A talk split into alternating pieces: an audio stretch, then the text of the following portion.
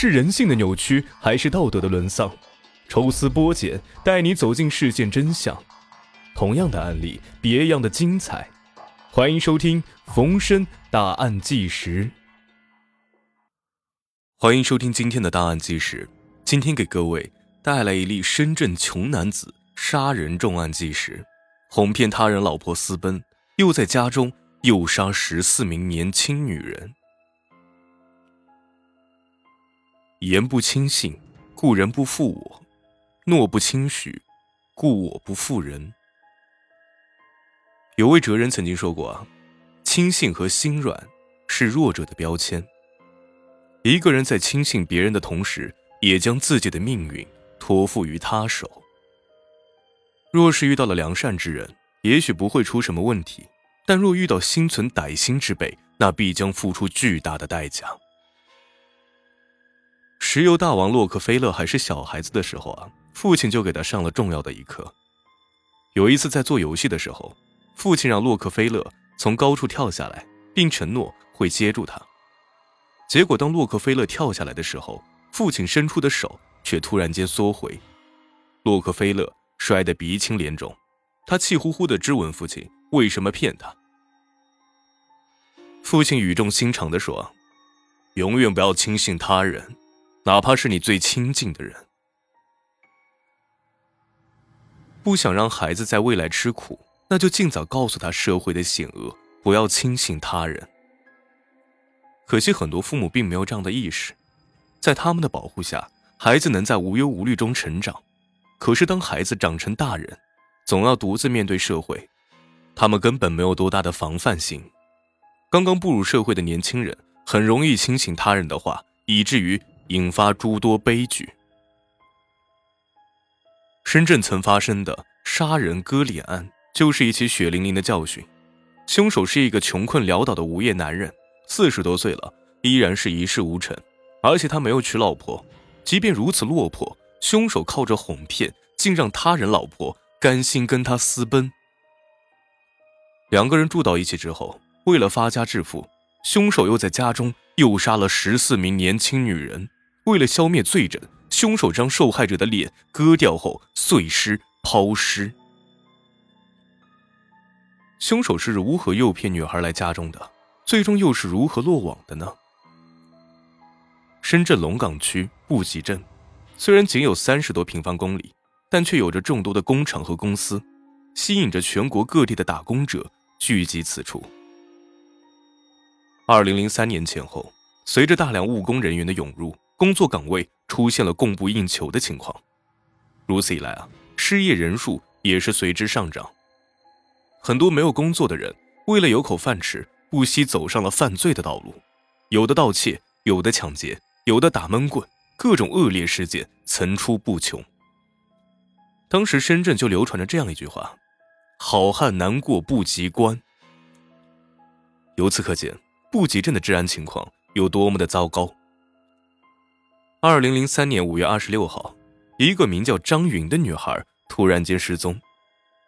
张云来自湖北，刚刚十九岁，父亲张军强在深圳布吉镇工作多年，深知这里比老家要好找工作，而且工资高，所以特意让女儿张云一起过来。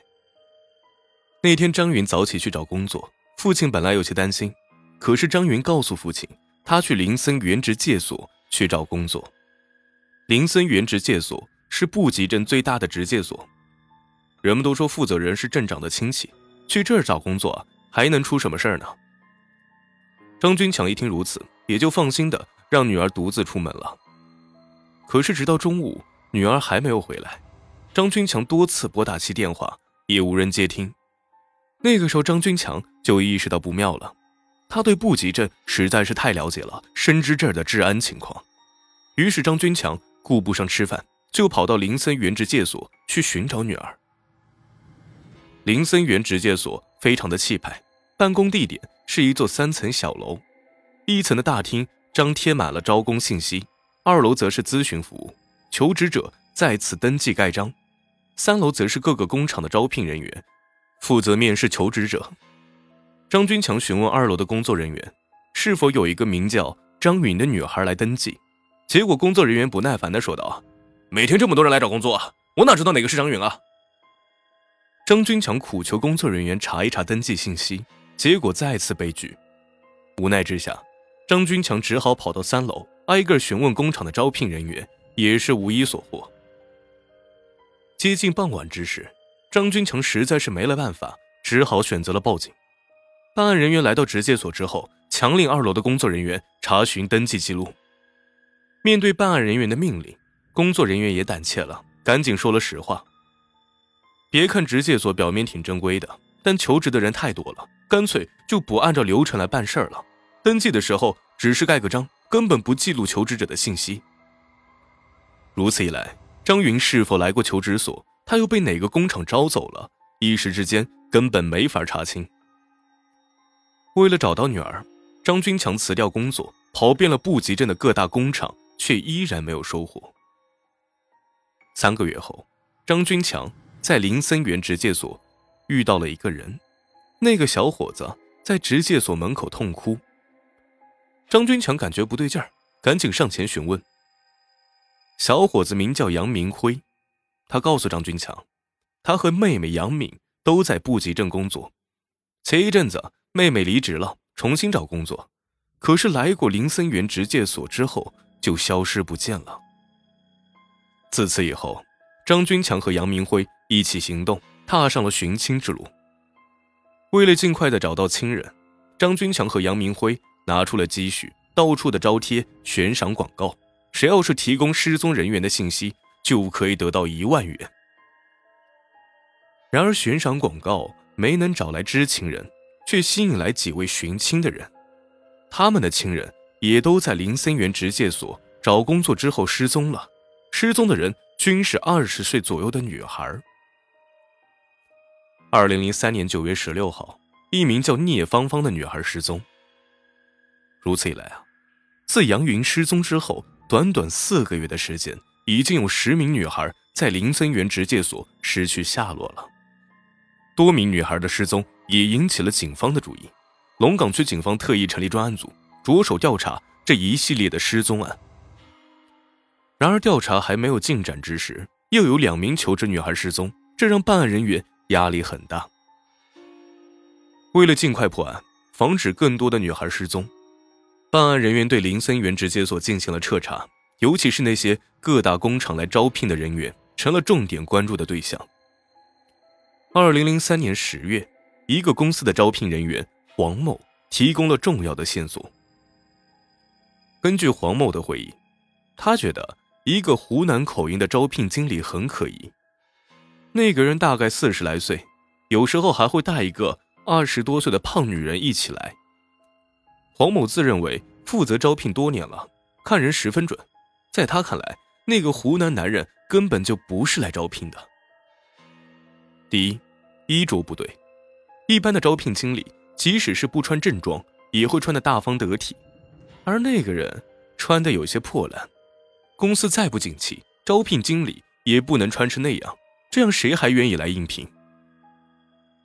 第二，湖南的男人自从四月份出现在林森园直介所，先后打出三四个公司的招牌，而其中两家公司的招聘经理和黄某很熟，黄某私下问过，根本就没有此事。第三，湖南男人带来的那个女人，一看就是不识字的农村妇女，动作呆滞，表情僵硬。如果公司派女人过来帮忙招聘，怎么也得是个机灵点的文员吧。第四，那个人招聘的时候，职位只有文员，而且只招二十岁左右的女孩，就连看起来精明的中年妇女，他都一概不要。